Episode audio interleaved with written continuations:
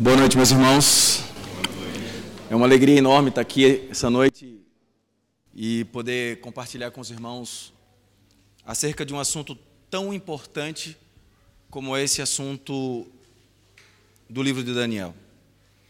E ontem o Senhor já nos trouxe um, uma visão panorâmica a respeito desse livro. O nosso irmão Ricardo pôde fazer essa abertura para nós. E posteriormente, o Luiz trouxe para nós o pano de fundo, tudo o que dizia respeito a, a, ao que levou o povo de Israel a esse cativeiro ali na Babilônia, que é o que traz à luz o livro de Daniel. Hoje pela manhã a gente teve um momento muito especial com os meninos e as meninas, onde a gente pôde ter um, uma comunhão muito aberta e ao mesmo tempo muita ajuda prática para os jovens. E, e o nosso sentimento hoje à noite é aplicar agora um pouco mais os aspectos que envolvem o tema da conferência, que é ser ousado como Daniel. Amém? Então, para que nós estamos aqui nessa conferência? Nós estamos aqui para ser ousados como Daniel. O Senhor precisa que sejamos essas pessoas nesses tempos finais, como nosso amado irmão acabou de falar. Nós estamos em densas trevas, no mundo cheio de confusão, cheio de problemas, e nós precisamos estar em plena luz, vendo o Senhor e ouvindo o Senhor. Essa é a nossa necessidade. Vamos abrir nossa Bíblia em Daniel capítulo 1.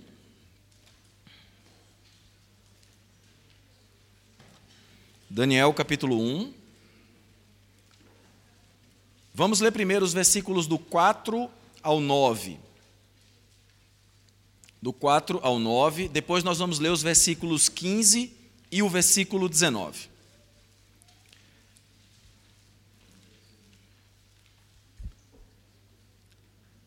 Jovens em que não se encontrasse defeito, porém bem favorecidos, habilidosos em toda a sabedoria e instruídos no conhecimento e conhecedores da ciência, tais que tivessem a habilidade de estar no palácio do rei e aqueles a quem poderiam ensinar as letras e as línguas e a língua dos caldeus. E o rei determinou para eles uma provisão diária de alimento do rei e do vinho que ele bebia, assim seriam alimentados por três anos, para que ao fim destes eles pudessem estar com o rei. Ora, entre esses estavam os filhos de Judá: Daniel, Ananias, Misael e Azarias a quem o príncipe dos eunucos deu os nomes, deu nomes, pois ele deu a Daniel o nome de Beltzazar, a Ananias Sadraque, a Misael Mesaque e a Azarias Abednego. Porém Daniel propôs no seu coração não se contaminar com a porção do alimento do rei, nem com o vinho que ele bebia. Então pediu ao príncipe dos eunucos que ele não se contaminasse. Versículo 9. Ora, Deus havia trazido Daniel ao favor e ao terno amor com o príncipe dos eunucos. Agora, versículo 15. E ao fim de dez dias, os seus semblantes aparentavam ser mais belos e mais gordos na carne do que o de todos os jovens que comeram a porção do alimento do rei. Versículo 19. E o rei conversou com eles e dentre todos eles não achou ninguém como Daniel, Ananias, Misael e Azarias. Portanto, eles permaneceram diante do rei. Vamos orar? Senhor, nós te louvamos pela tua palavra. E é por ela que nós estamos aqui essa noite. Nosso desejo, Senhor, é ouvir aquilo que está no teu coração. Abra a sua palavra para nós nessa noite, Senhor nos dê clareza, nos dê entendimento, faça com que essa palavra possa penetrar os nossos corações e nos faça, Senhor, ser esses que nesses tempos finais ousam assim como Daniel. Ganha-nos por meio do teu falar, é o que nós te pedimos, em nome de Jesus. Amém. Amém. É, é muito importante a gente entender. Sim. Amém.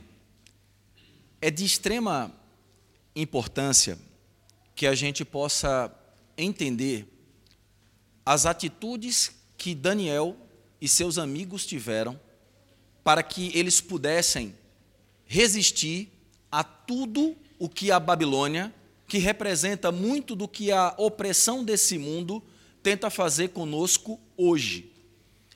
E se nós ganharmos compreensão dessas coisas e a graça de Deus operar em nossa vida, certamente nós seremos esses que experimentarão tudo o que esses jovens puderam experimentar. A primeira coisa que precisa nos chamar a atenção é que Daniel e esses jovens, eles tomaram uma firme decisão: não se contaminar. Irmãos, essa decisão, ela precisa ser tomada todos os dias em nossa vida. Todos os dias, um, um banquete de oportunidades está sendo servido, está sendo apresentado no mundo para nos chamar a atenção, para nos distrair, para fazer com que a gente abra os nossos olhos e deseje essas coisas. Daniel, ele percebeu que aquilo que parecia atraente, elevado no mundo, não era o melhor para ele. E juntamente com ele e seus amigos, eles tomaram uma firme decisão: nós não queremos nos contaminar. A contaminação é o princípio do que o inimigo faz para que nós possamos perder o apreço e o valor das coisas de Deus. Eles três tomaram uma decisão de não receber aquilo que havia de melhor na Babilônia. Preste atenção que muitas vezes nós somos tentados a desejar o que o mundo tem de melhor. Como foi falado ontem, muitas pessoas estão em busca dos seus sonhos, estão querendo realizar os seus desejos. Mas na verdade, muitas dessas coisas, elas são mistura e contaminação que é o início daquilo que irá nos separar da comunhão e da vida com Deus. Não se contaminar é o que vai fazer com que nós possamos nos manter saudáveis, formosos e diferenciados. Prestem atenção que esses quatro jovens, Daniel e os seus três amigos, eles não se contaminaram. E eles pediram ao chefe dos eunucos que eles passassem a comer legumes. E essa dieta, que é mais restritiva, menos gostosa e nada interessante, foi o que fez toda a diferença na vida desses jovens. Irmãos, o que é que tem nos atraído nesse mundo? Quais são as iguarias que nós temos comido e que estão nos atrapalhando em nossa vida? Percebam que esses jovens, eles não se portaram como como eles seriam chamados. Eles não se importaram com o que eles teriam que aprender, mas eles se importaram com o que eles iriam comer. O que nós comemos determina quem nós somos. O próprio Senhor Jesus, em João capítulo 6, ele disse: Quem de mim se alimenta, por mim viverá. Se eu me alimento das coisas desse mundo, se eu provo as finas iguarias do rei, e infelizmente muitos filhos de Deus têm achado que estar participando dessas coisas é bênção, infelizmente são essas mesmas coisas que irão esfriar o amor pelo Senhor e o desejo pela palavra de Deus. Esses três tomaram uma firme decisão. Eles não se contaminaram. Irmãos, eu sei que muitas vezes parece duro falar sobre isso na atualidade, porque tem se tornado comum para muitos filhos de Deus se contaminar. Se contaminar com muitos filmes e séries que existem hoje nas plataformas digitais. Se contaminar com futebol e tantos entretenimentos que nos distraem e esfriam o nosso amor e nosso desejo pela palavra de Deus. Nós precisamos olhar para aquilo que o Senhor nos tem falado e voltar o nosso coração completamente ao Senhor. Não nos contaminemos. A frase que tem destruído muitos jovens, a frase que tem destruído casamentos e famílias na atualidade é a simples frase de: Isso não é nada demais. Mas eu tenho uma coisa a dizer, irmãos. Muitas dessas coisas que irmãos dizem que isso não é nada demais, é o que tem esfriado o amor das pessoas pelo Senhor. Nós precisamos ter cuidado com isso. Não nos contaminemos. Essa atitude que eles tiveram levou eles não somente a serem mais formosos do que os outros, por quê? Porque a aparência de quem não se contamina com as finas iguarias do rei sempre será melhor. É impressionante olharmos como numa segunda-feira, quando as pessoas vão trabalhar, em geral as pessoas do mundo estão tristes. Por quê? Porque parece que iniciar a semana de trabalho não é nada agradável. Mas para alguém que não se contamina com as finas iguarias do rei, a segunda-feira é um dia maravilhoso. E ele consegue estar alegre e consegue estar formoso, independente das situações e problemas que ele passe. Esse é o testemunho de quem não se contamina com as finas iguarias do rei. Quem é você? Você é parecido com aqueles que estão comendo as finas iguarias do rei? Ou você é alguém diferente no meio dessa geração corrompida e perversa. Que o Senhor guarde nossos corações.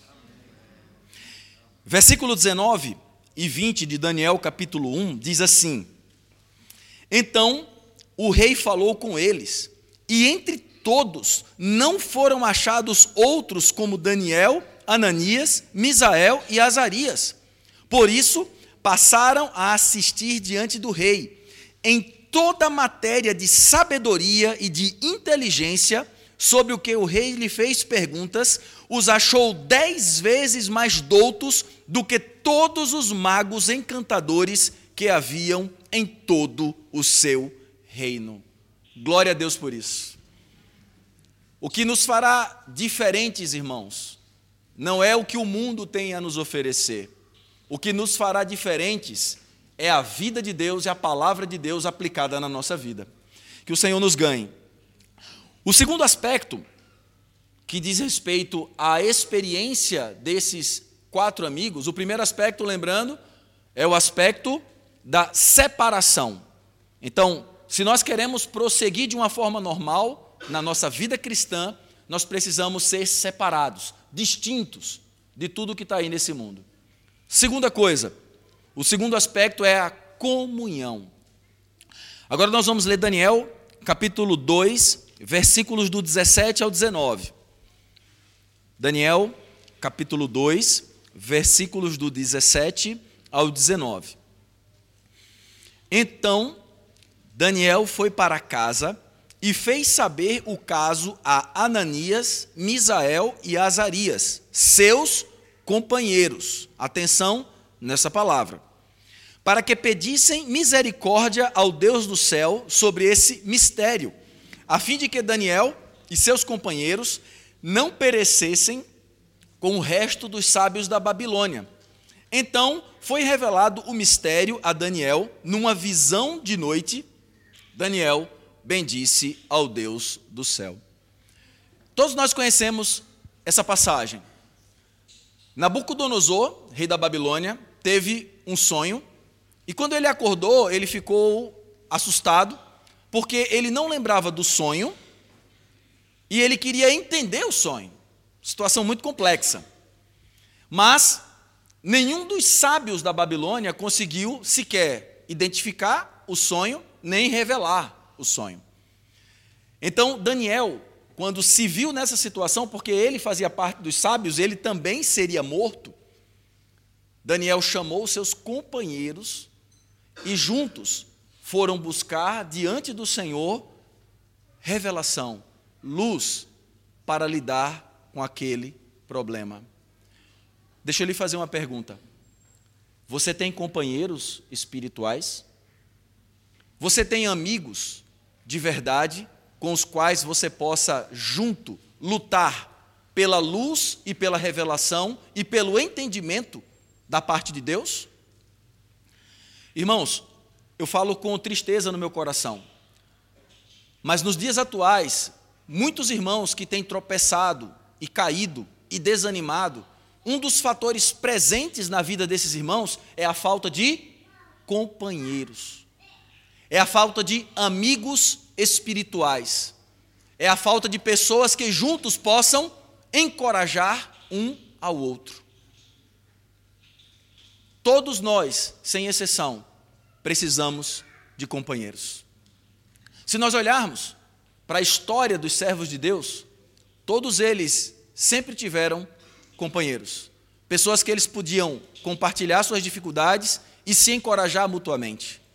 O próprio apóstolo Paulo, que começou com Barnabé, depois continuou com Silas, depois teve Tito, Timóteo e tantos outros companheiros que juntos com ele levaram a obra do Senhor. É triste dizer isso, irmãos, mas muitas vezes irmãos têm mais amizades no mundo do que na igreja consegue ter mais conversas e assuntos com pessoas que estão fora do que com pessoas que estão dentro. Quando, na verdade, o que nós precisamos é ter amigos que possam nos encorajar e nos fortalecer. Daniel não teve essa revelação sozinho. Daniel chamou os seus três amigos, que, como foi falado ontem, eram o testemunho de Deus em toda aquela Babilônia, e juntos eles puderam buscar o Deus do céu e receber a revelação do Senhor. Você já teve a experiência de estar passando por uma situação de dificuldade e procurar um companheiro e juntos orarem e um encorajar o outro? Já teve essa experiência? Como é maravilhoso ter companheiros espirituais. É por isso que nós precisamos olhar para essa cena e entender que nós precisamos de comunhão. Amém? nós precisamos de comunhão. Louvado seja o Senhor. E esses companheiros, eles estarão conosco durante toda essa jornada. E vão ser aqueles que muitas vezes vão nos levantar, ou que muitas vezes nós os levantaremos. Mas o fato é que estarmos juntos de irmãos, parceiros e companheiros, nos fará prosseguir de forma normal. Quem aqui já foi exortado por um companheiro? Quem aqui já foi encorajado por um companheiro? Nós precisamos viver isso nesses dias. Louvado seja o Senhor. Existem coisas, irmãos, que Deus só irá abrir para nós na comunhão. Ele nunca irá abrir para você individualmente. Mas o fato de estarmos juntos com outros companheiros, nós ganharemos mais entendimento da revelação e da palavra de Deus.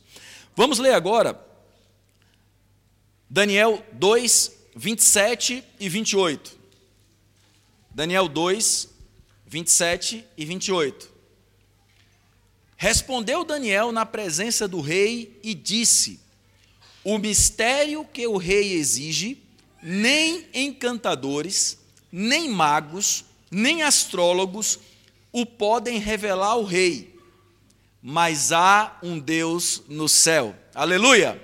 O qual revela mistérios pois fez saber ao rei Nabucodonosor o que há de ser nos últimos dias. Louvado seja o Senhor, irmãos. Há um Deus no céu que revela. Agora, versículos 48 e 49. Então, então o rei engrandeceu a Daniel e lhe deu muitos e grandes presentes e o pôs por governador de toda a província da Babilônia como também o fez chefe supremo de todos os sábios da Babilônia. A pedido de Daniel, constituiu a Sadraque, Mesaque e Abidinego sobre os negócios da província da Babilônia. Daniel, porém, permaneceu na corte do rei. Então, a luz da comunhão trouxe entendimento a respeito do mistério e abençoou a vida de Daniel e dos seus amigos. A comunhão nos faz prosperar, irmãos. Por isso que nós precisamos guardar a comunhão no nosso coração. O terceiro aspecto da vida de Daniel refere-se à obediência. E isso daqui parece até difícil falar nos dias atuais, porque nós vivemos uma geração relativista, uma geração que muitas vezes não tem reverência e não respeita as pessoas devidamente. Mas a palavra de Deus, ela não muda. A mesma obediência que Deus requeria de nós há dois mil anos atrás, Ele exige hoje. E nós precisamos ter um desejo no coração de ser obedientes àquilo que Deus traz para nós como luz. E eles, agora falando especificamente desses três amigos de Daniel, eles foram obedientes àquilo que eles criam. Sadraque, Mesaque e Abidinego. Agora nós vamos ler Daniel capítulo 3, versículos 16 ao 18. Daniel capítulo 3, versículos do 16 ao 18. Responderam Sadraque, Mesaque e Abidinego ao rei: Ó Nabucodonosor, quanto a isto não necessitamos te responder. Se o nosso Deus a quem servirmos quer livrar-nos, ele nos livrará da fornalha de fogo ardente das tuas mãos, ó rei. Se não, fica sabendo, ó rei, que não serviremos a teus deuses, nem adoraremos a imagem que a imagem de ouro que levantaste. Queridos irmãos, nós adoramos, ou melhor, nós servimos aquilo que nós adoramos. Aquilo que nós adoramos é onde nós colocamos a nossa melhor energia, é onde está o nosso maior desejo, é onde colocamos a nossa principal força. A primeira reflexão que nós precisamos fazer é: onde eu tenho colocado a minha melhor energia? Onde está o meu desejo e o meu real prazer? É nas coisas do Senhor?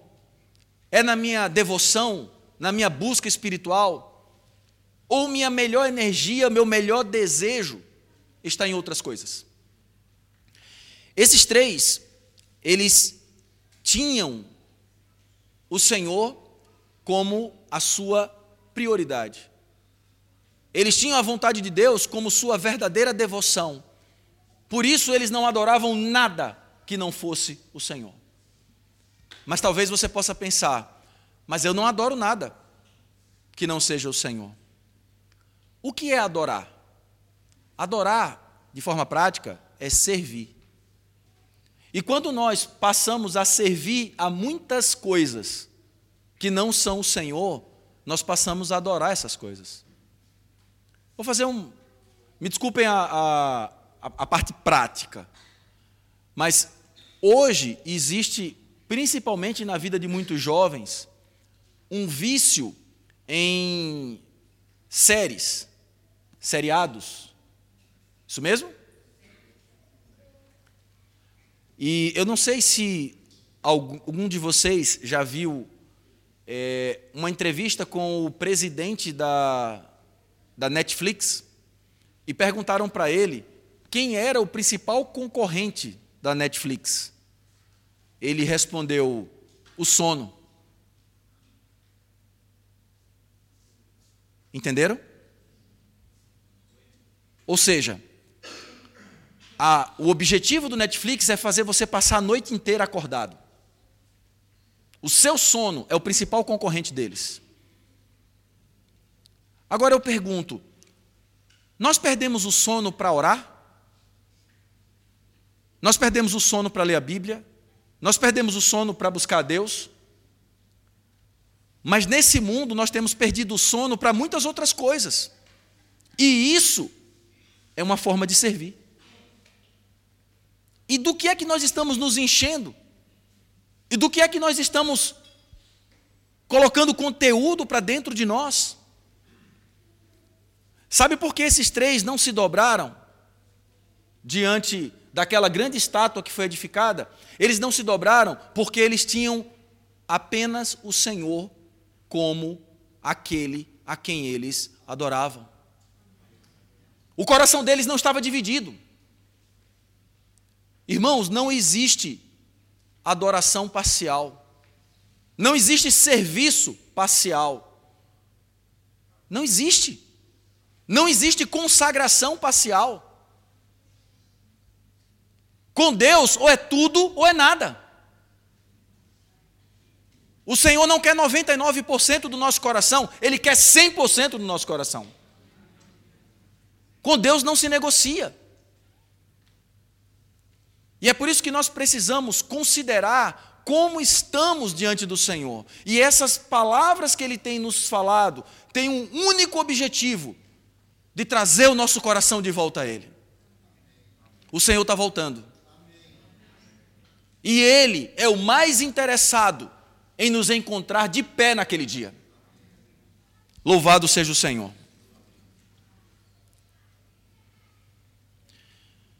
Hoje, é muito comum é, ver pessoas que conseguem fazer, cochear entre dois pensamentos, né? Eu vou para um jogo de futebol, no estádio, não estou criticando quem faz isso, eu só quero refletir sobre isso. Eu grito pelo meu time, eu gasto a minha garganta, mas na reunião eu não consigo abrir a boca para fazer um louvor, eu não consigo orar. Tem alguma coisa errada aí. Uma pessoa consegue assistir um filme, consegue se emocionar, mas não toca no Espírito Santo na reunião. Tem alguma coisa errada aí. E se esses sintomas estão presentes na nossa experiência, é porque talvez nós já estejamos contaminados. E se nós estamos aqui nessa noite, é porque o Senhor quer nos limpar. Ele quer que a gente tire de nós toda essa contaminação para que o nosso coração seja absoluto para Ele. Louvado seja o Senhor. Ananias, Misael e Azarias foram absolutos. E qual foi o prêmio que eles ganharam? Qual foi o prêmio? Eles foram para a fornalha. Só que quem estava na fornalha? Quem estava na fornalha? Haviam três ou quatro na fornalha? Quem estava na fornalha? Você quer estar na fornalha com o Senhor ou nesse mundo sem Ele? Essa é uma escolha que nós precisamos fazer. O Senhor estava na fornalha.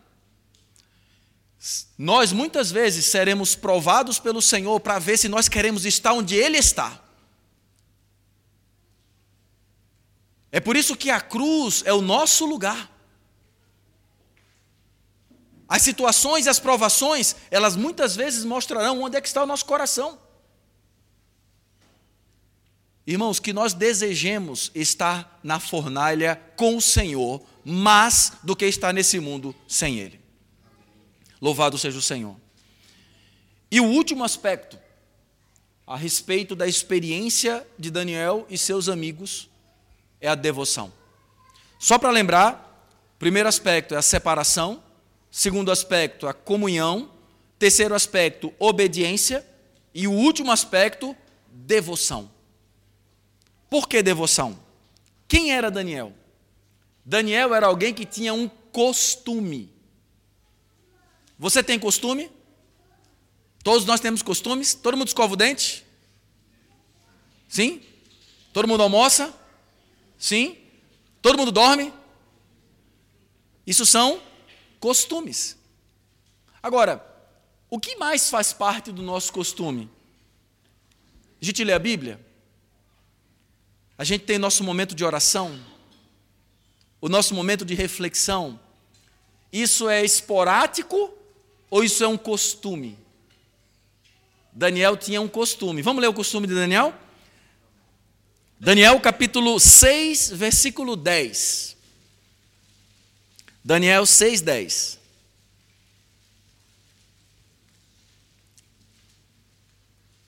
Daniel, pois, quando soube que a escritura estava assinada, entrou em sua casa e em cima, no seu quarto, onde havia janelas abertas para o lado de Jerusalém, três vezes por dia se punha de joelhos e orava e dava graças diante do seu Deus, como costumava fazer.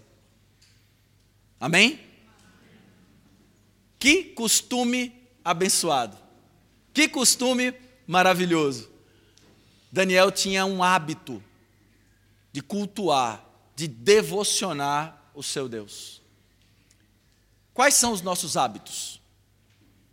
Como está a nossa vida devocional nesses dias?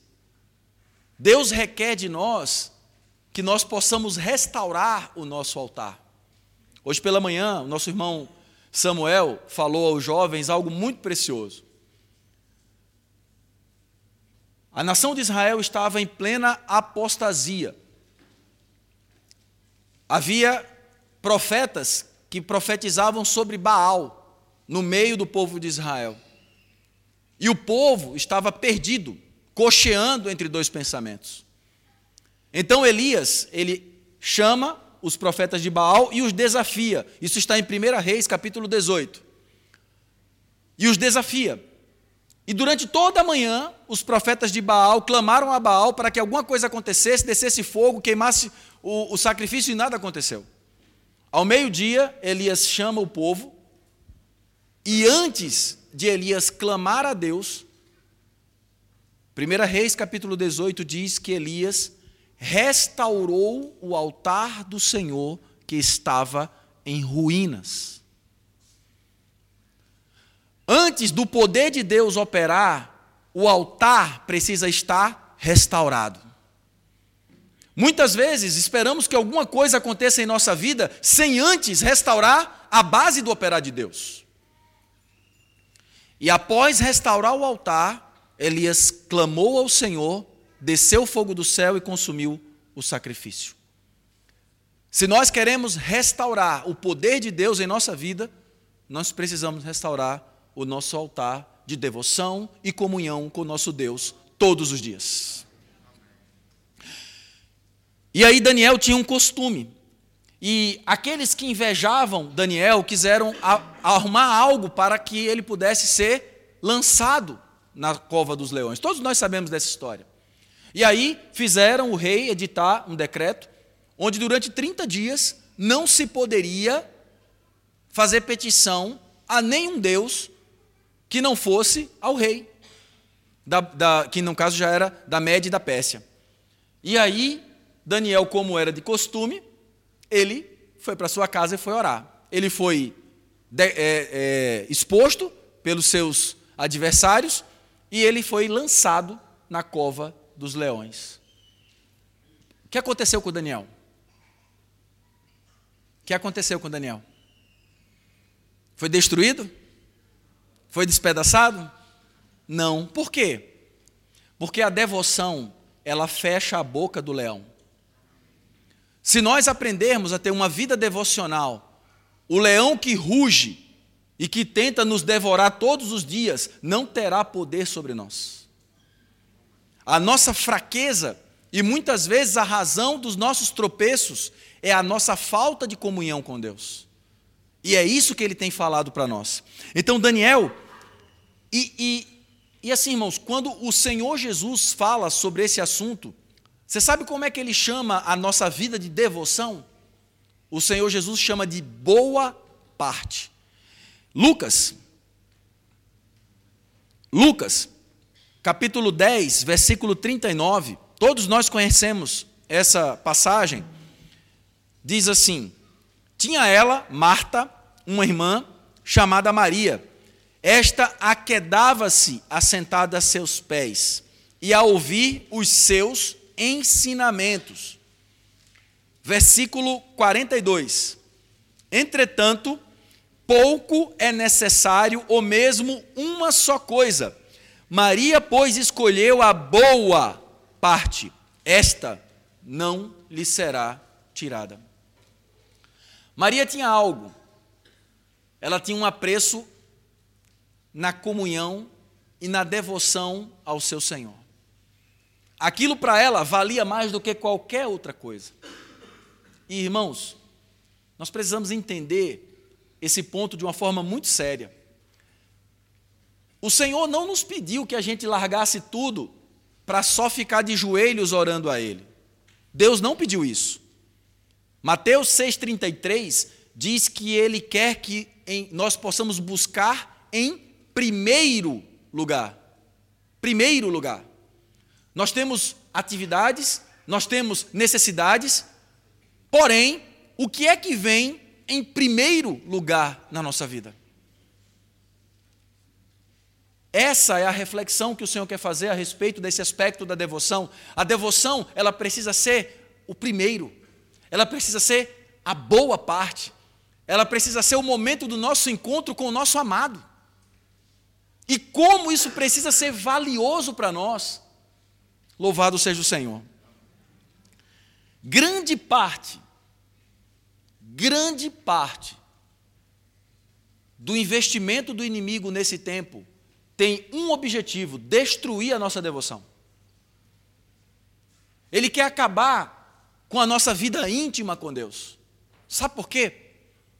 Porque a devoção ela representa a parte que os nossos, que os olhos das pessoas não veem, mas ela é o alicerce da nossa vida. Aqui tem um prédio. Existe algo aqui embaixo chamado alicerce, que se não existisse, esse prédio cairia. O que mantém esse prédio de pé é o que os nossos olhos não veem. Isso é a vida de devoção. Hoje nós vivemos num tempo onde as pessoas querem ser vistas nas redes sociais, elas querem ser reconhecidas. Mas nós, como cristãos, nós temos um único desejo de ser reconhecidos por Deus e ninguém mais. E esse reconhecimento não é no, nos olhos dos homens. Esse reconhecimento é através da nossa vida devocional. Lucas, capítulo 6, versículos 46 ao 48. Lucas, capítulo 6, versículos 46 ao 48.